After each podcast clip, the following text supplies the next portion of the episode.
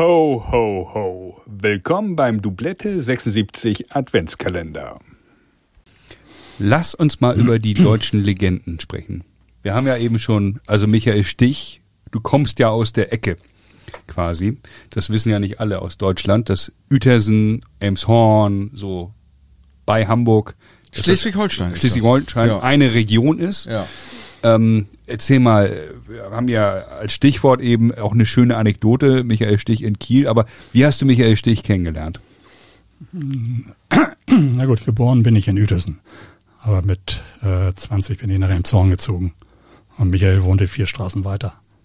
Und war natürlich dann auch im LTC mit drin als Kleiner. Ja.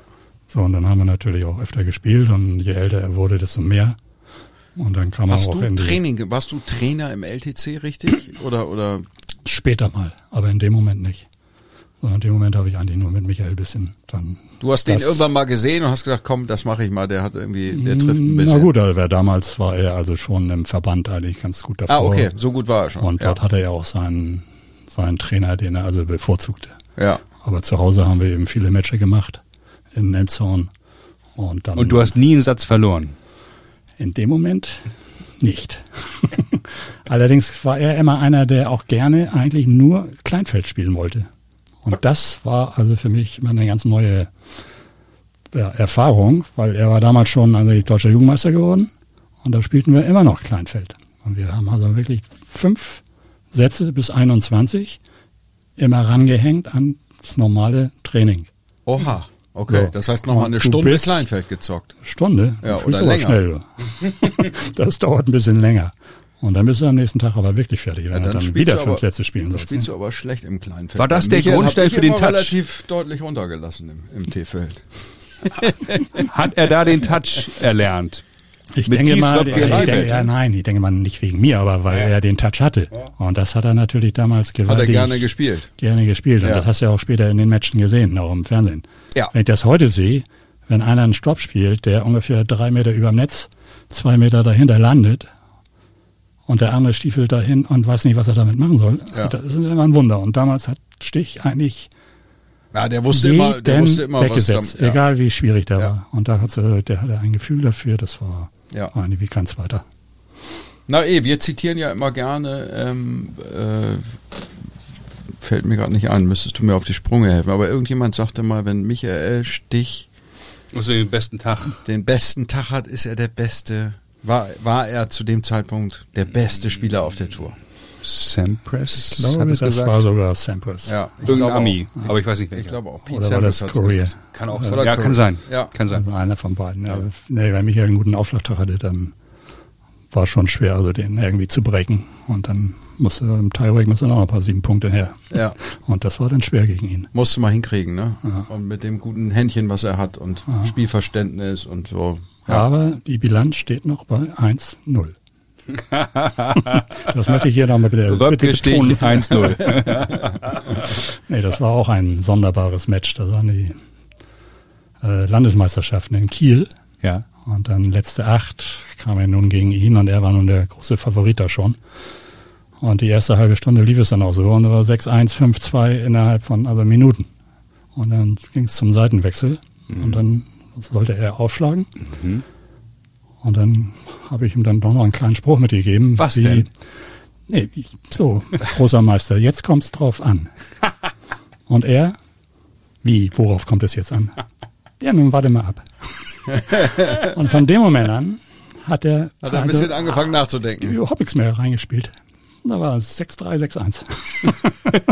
Insofern die 1-0, die habe ich immer noch. Hat er bisher noch nicht ausgewetzt. Und ihr habt mal Doppel gespielt zusammen. Auf der Tour. Nee, das stimmt nicht. Oder Ja, auch in Kiel war das. Ah, Allerdings okay. dort haben wir als Riesenfavoriten in der ersten Runde verloren gegen jemanden, die hatte ich noch nie gehört. Aber das ging irgendwie. Und bist du mit Michael äh, auf Tour auch gewesen? Hast du den ein bisschen äh, begleitet oder hast du immer nur mit ihm gespielt, wenn er in Deutschland war? Michael habe ich noch in seinen letzten äh, Schulmonaten mitbegleitet. Also wir haben so die Turniere in Travemünde oder in Münster, wo er seinen ersten, seine ersten vier ATP-Punkte machte gegen Tony Mo. Ja. den Boris Becker jetzt immer schön erwähnt immer. Und dann hat er zweite Runde gegen Jan Gunnarsson verloren. Also Ja, das waren okay. die Turniere, die ich damals mit ihm ja, zusammen dann eigentlich bereist habe. Aber das war also nicht international, sondern das war hier in Deutschland. Mit dem dann- du in Hildesheim gespielt hast, mit Janne Gunnarsson. Genau. Ja. Der auch. Das muss auch eine sehr lustige Truppe gewesen sein, da in Wenn Hildesheim. wir da wieder auf den Wodka Lem zurückkommen, dann war das wirklich so. Name-Dropping bitte. Das, Oh, sind das jetzt war, mir äh, zu viel Andeutung für die Hörer. Die Hörer fragen sich jetzt, wer war da noch in Hildesheim? Also Hildesheim, äh, Herrn 35, das hieß früher Jungsenioren, äh, wer sich daran erinnert, gab's auch, äh, wurde natürlich auch um eine deutsche Meisterschaft gespielt, äh, hat Thies in der Mannschaft gespielt mit Joachim Nieström, Janne Gunnarsson, Anders Jarryd und äh, Bernfors, Michael Pernfors, Paulo Heimo, Oh. Patrick Bauer. Patrick Bauer auch sehr Jaro gut Buland und dann nebenbei sogar noch und Tom Zacharias. Tom Zacharias als großer äh, Punkt, Als- als- Punktelieferant. als- Wer kennt ihn nicht?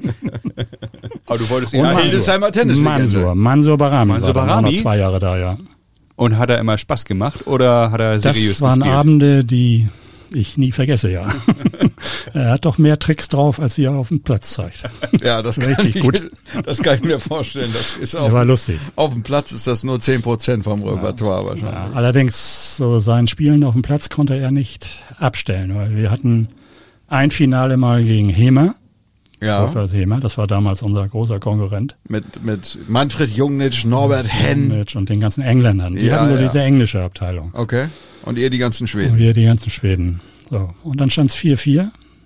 Und er spielte dann gegen Klaus Eberhardt. Der spielte Ja. damals. So. Ehemaliger hat- DTB Sportdirektor. Genau. Ja. Eberhardt hat Matchball, also ganz eng im dritten. Und jeder denkt, also jetzt musst du ja irgendwie abwehren. Also spielt einen Stopp, Mansur nach vorne, kommt ein Lob zurück und Mansur dann natürlich nicht normal zurück, sondern durch die Beine. Wie er es dann immer macht. Ja. Aber dann stand natürlich Eberhardt schon vorne und war weg. Also beim Matchball gegen durch die Beine für die Mannschaft, das hat doch nicht ganz Fand so nicht alle so gut. Das kostet eine Runde Wodka Lemon. Ja, mindestens. Aber sonst war Mansur wirklich sensationell. Wahnsinn. Und äh, ja, über Stich haben wir gesprochen. Michael Westphal. Ja. Eine absolute deutsche Legende, leider zu früh verstorben. Wie hast du Michael Westphal kennengelernt? Beim Clipper wahrscheinlich. Muss man vielleicht auch einmal Muss man nochmal erklären. Die, die, ja, die es nicht der war die Nummer eins in Deutschland in den 80er Jahren Nummer vor eins Boris in Becker. Deutschland, äh, im Prinzip äh, hat äh, Aussehen eines Popstars gehabt, unfassbar attraktiver äh, Typ, irgendwie aus dem Norden. Hm. Davis Cup Spieler, eine Sensationspartie gespielt gegen Thomas Smith, als der als äh, der Teppich irgendwie hochgekommen ist in der Frankfurter Festhalle, Ja, glaube ich. ja. Ähm, also Riesenspieler, Top 50 Weltrangliste und äh, sehr jung, sehr jung gestorben, konnte seine Karriere nicht fortsetzen und äh, du warst sein Trainer. Ähm, ich habe zwei Jahre mit ihm, also bei Clipper in der Mannschaft gespielt. Und danach ist er nach Neuss gewechselt, Ja, weil es damals eben auch ein bisschen mehr ja. ums Finanzielle ging. Das war ja auch Platzhirsch eigentlich, ne? Äh, TC Blau-Weiß Neuss kann man Genau, sagen. die Damals, haben damals das war so, eigentlich rundherum alle Titel abgesandt, Alle die ganzen Jahre ja. lang. Dann äh, ging es eben in den Davis Cup damals in München, auch Finale hat er ja gespielt gegen Schweden. Dann ist er ziemlich abgestürzt in der Rangliste bis auf 150, glaube ich, runter. Und dann haben wir uns in Hamburg getroffen. Und dann haben wir eigentlich uns für ein halbes Jahr mal verabredet, zusammengetan. sozusagen, dass ihr spielt, ja. dass ihr trainiert. Und dann ging es eben in Richtung Südafrika und Key Biscayne oder Indian Wells und so diese ganzen Turniere. ja. Und dann war er nachher wieder irgendwo bei 70, 60. Und dann ging es aber leider los eben mit der Krankheit. Mhm. Also das war richtig, richtig traurig. Hättest du sonst weitergemacht? Nach diesem halben Jahr? Oder war das für, war für dich klar, ich kann das jetzt mal ein halbes Jahr machen, aber eigentlich will ich nicht als Trainer auf der Tour Na arbeiten? gut, das sind ja immer die Entscheidungen auch der Spieler dann, nicht? Ob sie dann eben, Ja, gut, wir waren gut befreundet, aber das hat ja mit dem Tennis nachher nichts zu tun. Ja. Also insofern weiß ich nicht, ob er hätte weitermachen wollen. Also auf jeden Fall war eher dann nachher die, die Krankheit. Also Und wäre das für dich so insgesamt eine Option gewesen, äh, als Tourtrainer äh, unterwegs zu sein? Oder Es ist schwer gewesen damals, weil ich hatte ja eigentlich schon ziemlich viele Reisen vorweg ja, in dem Bereich. Hab früh geheiratet mit 24, hab drei Töchter und die waren damals dann, kamen gerade auf die Welt. Ja. Und in dem Moment war das für mich dann eigentlich klar, dass ich also nicht das ganze Jahr Geht eigentlich nicht. durch ne? die Welt ja. reisen kann und meine Frau macht zu Hause den Mist oder so. Nicht? Ja. Also das geht dann nicht. Und dann war es eigentlich mehr so, dass wenn hier in der Nähe irgendeiner war, dann haben wir mit dem was gemacht, aber eben nicht rumgereist. Ja, ja, okay. Und in Südafrika hast du mit Westphal was Besonderes erlebt? Äh, hab ich so schwach in Erinnerung. Mit Michael, wie gesagt, also wir hatten uns überlegt, überhaupt nach Südafrika zu fliegen, weil die Zeit damals noch mit Apartheid kam in Deutschland nicht so gut an und dann wurde vorher schon von dem, ähm, der damals das aktuelle Sportstudio moderierte, wer das? Ich glaube Dieter Kürten. Dieter Kürten. Natürlich. Genau. Oder Harry Valerien. einer von beiden. Oder Harry jedenfalls. Valerian. Oder beide. Oder Rolf Senne. Mensch, ihr seid ja gut informiert. Ja. Wir haben viel Fernsehen geguckt als Kinder. Ab, abgestellt von den Eltern. Entweder Tennisballwand oder Fernseher, das war die Option. Naja, auf jeden Fall. Okay. Die fragten schon vorher an, Ja. sie hätten gehört, wir würden nach Südafrika fliegen, was das denn soll. Da fliegt doch kein deutscher Sportler hin. Das wäre ja unmöglich. Mhm. Und dann haben wir gesagt, ja, wir überlegen uns das auch noch und äh, dann war erstmal Schluss mit der Geschichte. Aber uns war eigentlich klar, dass wenn wir wiederkommen, dann geht's ins aktuelle Sportstudio. Weil das kriegen die natürlich auch mit, dass man dann doch da war. Wegen Apartheid. Wegen Apartheid, ja. Wir sind also runter. Gleichzeitig fand dort also ein riesen Golfturnier statt in Sun City mit Bernhard Langner. Okay. Der war ja nun angeblich auch Deutscher, aber er spielte. Und in Johannesburg war eben das große ATP-Turnier, wo Michael erst im erst Quali spielen sollte und dann aber doch noch reinrutschte. Dann gegen Jimmy Arias die erste Runde Ja. spielte, den wirklich so weghaute. Zweite Runde gewann er auch noch, dann war er letzte acht und dann war er wieder erste 100 ATP. Ja. So, und dann wurden wir eingeladen von der Turnierleitung. Bleibt doch noch ein paar Tage in Südafrika, weil die wohl meinen, jetzt haben sie da einen deutschen Star. Ich war ja eigentlich gar nicht vorhanden.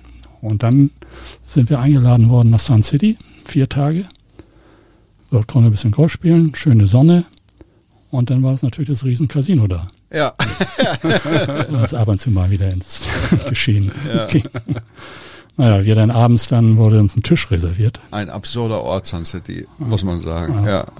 Naja, auf jeden Fall saßen wir dann da so von nach dem Essen so von 10 bis 12. Passierte nicht allzu viel. Und dann waren wir schon kurz davor, also nun ins Bett zu gehen. Dann wechselte der Croupier und wir sagten so, Ende, das, was wir hier verloren haben, das reicht. Und der sagte, nee, nee, nee, nee, sitzen bleiben. Also, Warum denn? Wir wollen jetzt los. Dann stellte der eine Flasche Champagner dahin. Aha. Und wir, oh, die, trinken wir dann erstmal. Und dann gab es plötzlich Karten. Da dachte ich, das kann doch nicht sein. Der, der mischt da und dann kommen, kommen wir Karten und verlieren ungefähr vier oder fünf Stunden nicht mehr. Michael hatte nachher Anfang der Morgendämmerung ungefähr 36.000 Rand. Okay. Dann Jakob Lasek war dabei, der Ja. war nur noch die Eins. der hatte auch irgendwas bei 30. Was Und für eine ich- Geschichte. und ich so als ja, absolut kleiner Nobody hatte dann auch noch 15.000 Rand gewonnen. Und wir haben aber nichts mehr gemacht, außer Champagner trinken und zugucken. Und das war natürlich uns klar. Die wollen die Sportler Bisschen. gerne so ein bisschen bezirzen und Ja, dass sie ja, zu. Hause erzählen, Ja, Südafrika ist ein ganz tolles Land. Okay. Dann war es natürlich noch so, dass wir Bestechung Rand praktisch. nicht ausfuhren konnten. Da wird sie auf dem Flughafen gleich festgenommen. Ja. Na, dann muss man am nächsten Morgen, Lass Flug mich- ging am Nachmittag, muss habt vormittags Diamanten gekauft und die Ja, im Schuh Diamanten gesteckt. und dann und sind dann durchgekommen. Also Wo waren die Diamanten versteckt? Das erfahrt ihr im zweiten Teil. ja, es ist, ist verjährt. Cliffhanger. Es ist verjährt. Geile Story. Ja. Jakob. Las Jakob Lasik war dabei. Ja, geil. ja. Geil. Jakob Lasek auch Schweizer Sensationsspieler. Tennislegende. Ja. Ja, man muss es ja leider dazu sagen, Thies. Na, die, die uns hören, die sind 13, 14, 25. Die wissen nicht, wer Jakob Lasik ist. Ah, doch, doch, doch. Na, das glaube ich. Norman habe nicht, weiß auf jeden Nee, der Fall. nicht. Der hat Tennis nie Jakub geliebt. Lasek ist. Jakub heißt er nämlich. Kuba. Ja, bloß Kuba. jetzt mittlerweile Ja. muss man ja schon sich fragen, ob die jungen Leute überhaupt noch Michael Stich kennen. Soweit ist es doch schon. Das ist wohl so. Das ist, Also- ja, aber Lase kennen Sie. Ja. die jungen Leute. 40 die- Jahre vor der die- Geburt, die muss man kennen. Die, die jungen Leute müssen wir jetzt ja nicht gleichsetzen mit unseren HörerInnen und Hörern. Also, ähm, nein, nein, das ist, das ist sicherlich so. Ja, und dann kamen wir allerdings das Ende davon, von der Tour, kamen wir zurück und kein Mensch vom Sportstudio rief an. Oh, Warum? Äh, Gibt es da einen plausiblen Grund? Kein, hat hat dann doch nie jemand erklärt. Valerien im Urlaub. Vielleicht, ja. Dann Skifahren. War, und dann war dieser Senne da oder so. Der Karl vom Tennis Senne. keine- Karl Senne. Ja. Senne, Sennemeier. Der hatte keine Ahnung vom Tennis. Dann gab es keine Einladung. Bernd gehabt. Heller, Bernd Heller fällt mir noch Bernd ein. Heller gibt's auch noch. Ja. Richtig. Ja. Kamera, erster Kameramann. Also wenn das eine Kategorie wäre, äh, zähle Sportstudio-Moderatoren auf, ja. da wäre ich ganz Hättest weit du vorne. jetzt schon gewonnen. Auf jeden Fall mit, wenn, wenn, wenn Thies und ich mit am Tisch Ich habe noch, ich hab noch Doris Paparitz im Angebot. Ja. oh. Ja, Und dann gab's noch eine, die meinte Schalke 05, glaube ich. richtig. Wer war das? Claudia Neumann, nee, äh, äh, weiß ich nicht. Aber ja, Das irgendeine. Ja. Die hat Beef bekommen, du, mein lieber Das glaube ich. Das gab, das, gab Ärger. Das glaube ich. Ja. ah, nee, ich Männer. schon ein paar gute Geschichten da unterwegs. Und du wirst hoffentlich A, noch sitzen bleiben, B, für den zweiten Teil, wo wir das Tennisabitur mit dir machen werden, ganz besondere Fragen haben wir uns ausgedacht. Den perfekten Spieler, den müssen wir, Den- den müssen wir mit machen. Thies Röpke Ja. werden wir ihn beerdigen. Das wird das letzte Mal sein, würde ich sagen, Ja. wenn du damit einverstanden bist, Ja, bin ich einverstanden. dass der perfekte Spieler, also wir haben 40 Folgen aufgenommen und das ist so redundant. Und deswegen haben wir gesagt, die Kategorie, die schaffen wir ab, irgendwie, irgendwann. Und ich glaube, jemand, der Gottfried von, von Kramm, Björn Borg, alle getroffen hat, die hier eben aufgezählt wurden. Michael Stich, äh, Ja, ganz mehr geht Namen. eigentlich nicht. Wir, das ist, das geht ist schon, nicht. wir gehen ja mit dem, mit dem Podcast jetzt in die zweite Bundesliga-Saison und, Und, das und wir ersetzen die Kategorie der perfekte Spieler, dein Traummatch. Match des Jahrhunderts machen Match wir. des Jahrhunderts, Ja. wenn du dir zwei ausdenken kannst. Ja. Hier. Hättest du da eine Antwort drauf spontan gefragt? Ah, ich wäre wahrscheinlich auch bei Laver gewesen, ähm, weil ich, weil ich das auch irre fand, die Bilder, die ich gesehen habe, wie der gespielt hat, und hätte den aber nicht gegen Federer sehen wollen, sondern lieber gegen einen Defensivspieler, weil Laver ja auch viel vorgegangen ist und viel Surfen Volley gespielt hat. Also ähm, Was kommt denn jetzt? Laver gegen Agassi hätte ich gerne gesehen. Ah, okay. Agassi für mich bester Returnspieler. Und, und, und Laver muss, muss unfassbar serviert Mhm. haben auch. Linkshänder, auch mit viel Slice, Aufschlag und äh, das hätte ich gerne gesehen. Das wäre mein Match des Jahrhunderts. Ich verrate meine Antwort im zweiten Teil. Das ist der Cliffhanger. Und äh, bedanke mich an dieser Stelle bei dir, Thies, für den Einblick, für die Anekdoten. Sagenhaft, sensationell. Und äh, die Rakete ist gezündet. Sie ist im Weltall und sie fliegt jetzt noch weiter, weil im zweiten Teil werden wir dann auch ganz äh, viel über Meinungen sprechen, über den DTB, über Leistungssport. Oha, oha. Wir werden über den dann, roten Baum sprechen. Ach, ey, kann ich gehen? Dann wird's wieder, dann wird's, dann wird, Ja, ich mein, lebt hier wieder jemand seinen journalistischen Traum aus. Aber du gut. www.tennis-fan.de. Geht auf die drauf. Homepage, das möchte ich auch nochmal erwähnen. Unbedingt. Relaunch der Seite Ja. ist, äh, steht an. Auch da, äh, das werden wir auch noch ein bisschen vertiefen.